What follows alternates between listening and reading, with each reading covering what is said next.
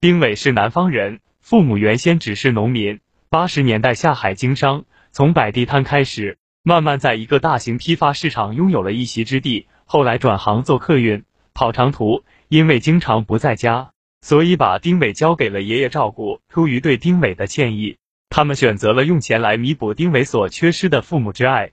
也正因为如此，丁伟从小花钱就大手大脚，对待朋友特别慷慨。他有一个女朋友叫吴飞，两人从高二那年就开始谈恋爱，后来考上同一所北方大学，简直羡煞旁人。到了大学，就像进了万花筒中，新鲜的、艳丽的事物接踵而来。这不，丁伟很快就迷上了比他高一届的美女吴重瑶。吴重瑶算不上校花，但却属于那种让花心的男生看了会为之神魂颠倒的类型。所以，他背着吴飞对吴重瑶展开了追求。经过一个月的努力，吴重瑶答应了他做他的女朋友。这个时候，他找到吴飞提出了分手。听到这个消息，吴飞如闻惊雷，他怔了很久才缓过神儿来了，然后噙着泪缓缓说道。我们从高二谈到现在，快四年了，你就这么狠心？丁伟也不知道说什么，就点了点头。你难道忘记了高三那年填志愿的时候，我是因为你才写了这所学校？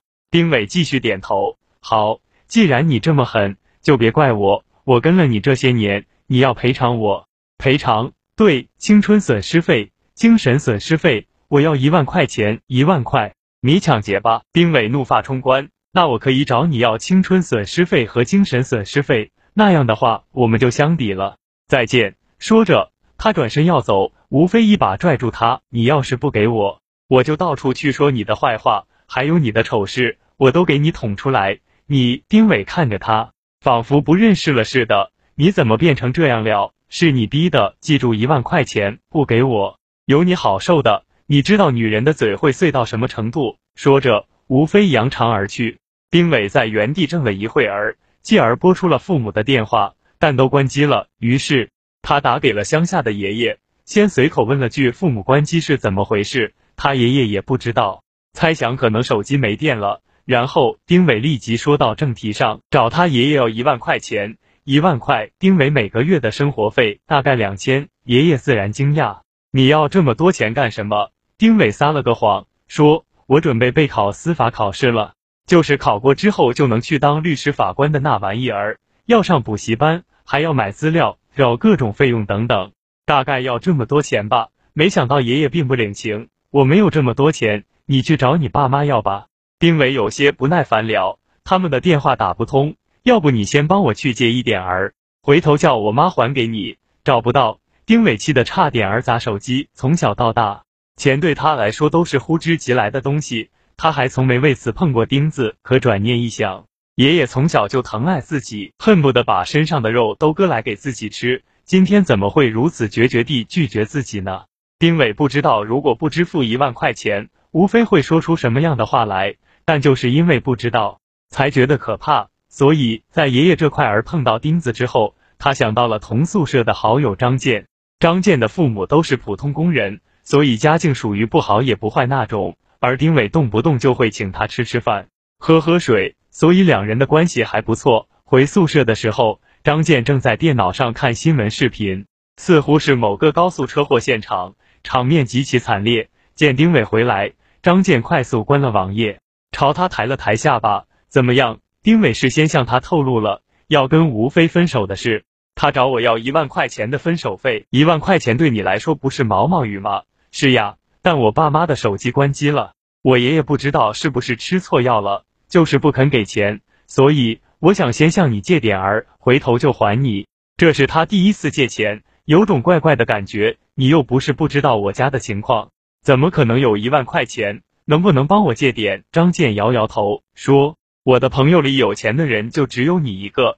再说了，哪个学生身上会揣一万块钱呀？就算人家有，肯定不会借给我。”丁伟叹了一口气，这下可怎么办？不给他钱，谁知道他会说些什么？我当初怎么就没看出他是这种人呢？我倒有个办法，不过有点吃苦。丁伟眼前一亮，说说看，我最近看到一条新闻，一个摆地摊的人，一个晚上能赚几百上千块，要是你也去摆，十天半个月就能赚一万块钱给吴飞了。丁伟看看窗外，下意识的搓了搓手，说：“这都十月底了，晚上的温度都到零下了，去摆地摊岂不是要冻死人？哪有舒服就能赚到钱的？”张健说：“本来我都已经选好地点和要卖的货物了，如果你想干，看在朋友的份儿上，就由你出资，我出力，赚的钱都归你，你看怎么样？”好。丁伟满口应下，卖什么玩意儿？就卖一种烤火架，这玩意儿只有咱们南方才有，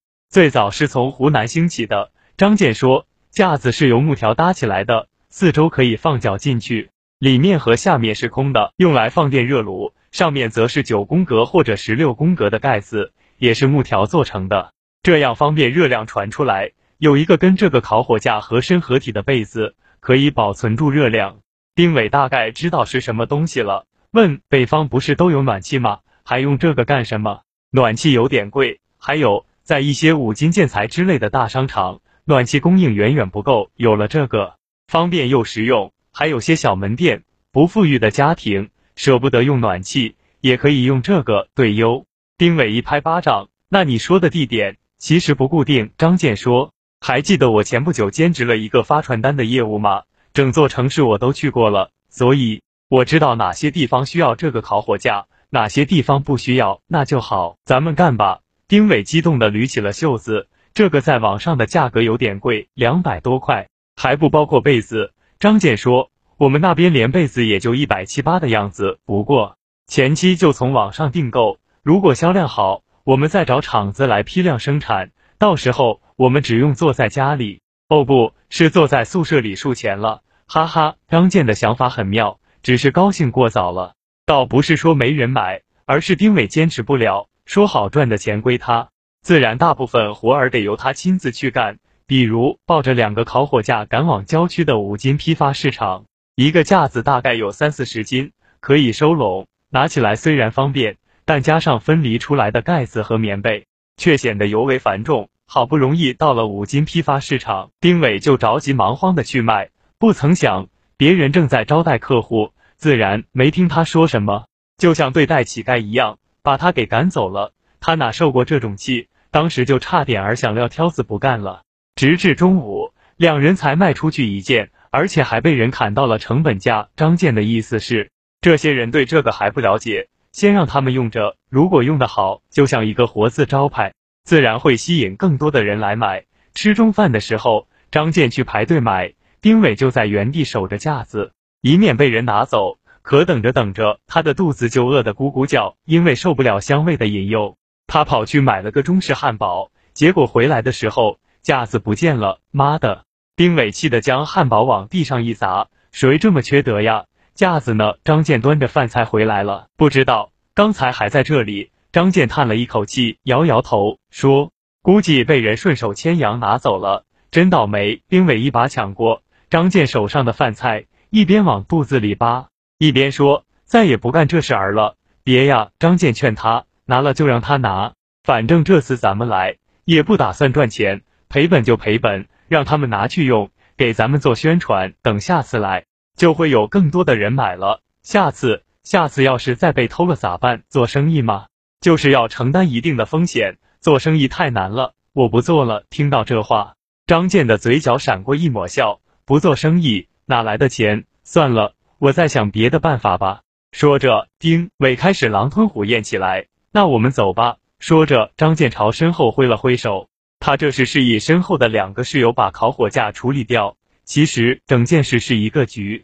当他得知丁伟为了吴重瑶要和吴飞分手时，他马上就通知了吴飞。他和吴飞都知道吴重瑶不是什么好女生，拜金、爱慕虚荣，肯定不是真心喜欢丁伟，而是喜欢他的钱。可偏偏丁伟一点儿都不在乎钱，于是两人便设了这个局，由吴飞逼他要分手费，同时叮嘱他爷爷不要帮忙，然后让丁伟做烤火架的生意，让他体验到做生意的不容易，以及他父母的钱来之不易。买饭的时候，他故意迟迟不回来。让丁伟饿得受不了了，自己去买吃的。然后他的两个室友便趁机拿走烤火架，希望他能理解做生意过程中的变故。没想到这小子是个马大哈，体会到做生意太难了之后，得到的经验竟然是我不做了。张健摇摇头，心想慢慢来吧，在。回学校的半途，吴重瑶打来电话，叫丁伟陪他逛街。丁伟忙不迭的应下，然后告别了张健，下车直奔商业街。两人在街口碰面之后，吴重瑶挽着他的胳膊，嗲声嗲气道：“给我买衣服。”丁伟摸摸口袋，刚赔了一笔钱，剩下的只够生活费了，便为难的说：“下个月再买，怎么样？那怎么行？都快下雪了，我还没有棉袄和雪地靴穿呢。难道你忍心看我受冻？”丁伟有些难堪的说：“我身上没多少钱了。”打电话找你妈要啊！丁伟试着拨通他妈妈的号码，依旧处于关机状态。我不管，你可以先找你同学要，就说回头再还给他们。我今天就要买衣服，就要买衣服。丁伟咬咬牙，便拿出钱包说：“我只带了一千块钱出来，那就先买双鞋子吧。”吴重瑶说：“等过几天你再给我买别的，好吧？”丁伟只能先应下来。两人去了商场，买了一双九百八十八元的雪地靴。然后离开了，这是生平第一次。丁伟因为钱的事心疼。当他看着钱包里的十多块零钱时，他的眼泪都要下来了。就在这个时候，一声怒吼从他身后传来：“站住！”丁伟回过头，看到了两个气势汹汹的壮汉，脖子和手上都是纹身。壮汉一把抓起丁伟，指着身后一辆奥迪 Q 五说：“你把我的车刮坏了，赔钱！什么跟什么呀？”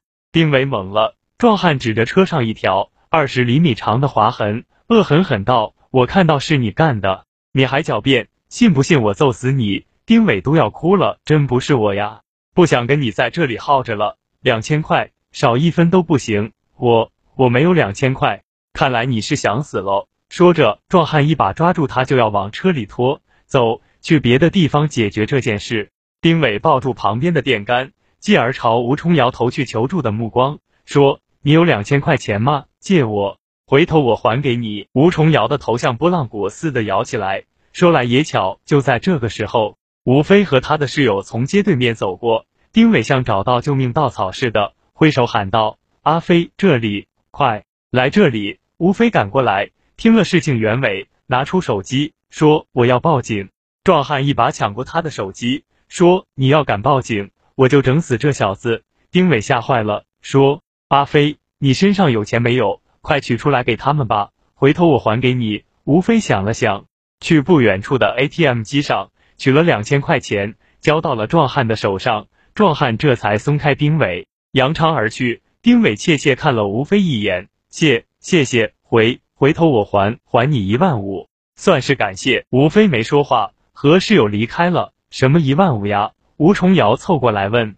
丁伟把事情说了一遍。吴重瑶听罢，眼睛滴溜溜的转了几圈，说：“回头我帮你把钱给他吧。有些话你不好意思说，我替你说，叫他拿了钱以后别再来找你。”丁伟想想也行，便答应了。回去的时候，丁伟又拨通了他爸的电话，依旧处于关机状态。这下他急了，就算手机没电，也不可能一天过去了都不充吧？就算被偷，哪有两个人的手机都被偷的道理？这么想，他便打给了爷爷。问他是不是出什么事了？爷爷一听，赶忙解释道：“能出什么事？我昨晚刚跟你爸通过电话，是公用电话，你爸那边地震了，手机打不出来。不过他已经托人把一万块钱转到我的卡上，我这就去转给你。”丁伟哦了一声，说：“一万块钱不够了，再给我五千。”爷爷急了，问：“你要这么多钱干什么？你别管了，回头我爸再打电话回来，你找他要就是。”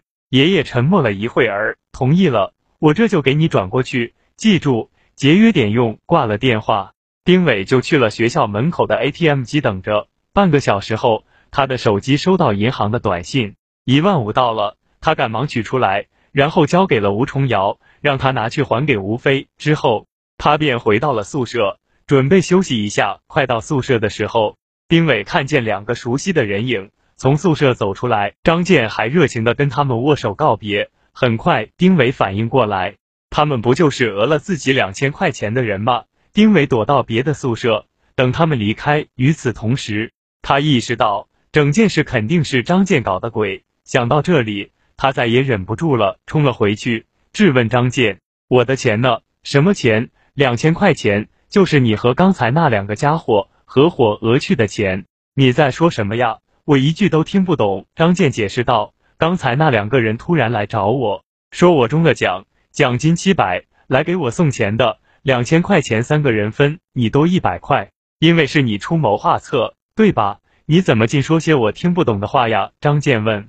到底发生什么事了？你仔细跟我说说。丁伟哼了一声，骂道：“装模作样，我真是瞎了眼，才跟你这种人做朋友。”说着，他转身离开了宿舍。刚下楼，他的手机响了，虽然没备注，但他知道那是被自己删除了的吴飞的号码。喂，你搞什么？叫那个臭女人来，还只给了我两千块钱，说好的分手费呢？丁伟有些懵，他没给你吗？你别装蒜。他说是你叫他这么做的。这时，吴重瑶从远处走来，丁伟挂了电话，问他：“你没把钱给他？”“当然没给。”说着，吴重瑶从包里拿出一沓钱，在他面前晃了晃：“这是我帮你省下的，就归我了。”丁伟紧皱眉头，想说什么，却又不知道怎么开口。那我就自己去买衣服鞋子了，拜拜。眼看吴重瑶就要离开，丁伟赶紧上前拉住他，半天才吐出几个字：“把钱还给我。”吴重瑶甩开他，说：“这是我帮你省下来的，所以归我。你，他终于认清了这个女人。我，我们分手，你把钱还给我，分手就分手，这点儿钱就算是我的分手费。”说完，他快步离开了。丁伟本以为这件事就这么算了，可这天他准备去校外上网玩喽。突然，一辆奥迪 Q 五在他面前停下，从里面走出一个蒙着面的壮汉，一把将他拽进车里。同时将刀架在他的脖子上，恶声道：“再动我就杀了你。”随后，他又给丁伟戴上了头套。车子大约开了一个半小时，来到一处废弃的仓库里。壮汉将丁伟拖进去，用胶布捆绑了手脚，封住了眼睛，留出嘴巴说话。同时，他们搜出他身上的手机，拨打了两个号码。丁伟听出是他爸妈的，因为两个号码都显示已经关机。壮汉气急，踹了丁伟一脚。疼得他龇牙咧嘴。壮汉第三个电话是打给丁伟爷爷的，通了。叫丁伟叫了几声，表面身份后，索要了五十万的赎金。就在这个时候，外面传来一个女声。丁伟几乎在第一时间反应过来，这是吴重瑶的声音。他倒吸了一口冷气，也就明白了为什么这些人会将自己选作绑架目标。他开始后悔，不应该如此草率的喜欢上他。真正的喜欢。真正的爱情应该是经过时间考验的，是来之不易的，而不是他这种。三人满意的到隔壁房间去吃饭，丁伟开始挣扎，试图自救。突然，房门吱呀一声开了，丁伟刚想说什么，嘴巴便被一只手捂住。不要说话，是我，这是张健的声音。丁伟兴奋极了，示意他解开自己。张健扯掉了他的头套，并用刀子割开了胶布，带着他准备离开。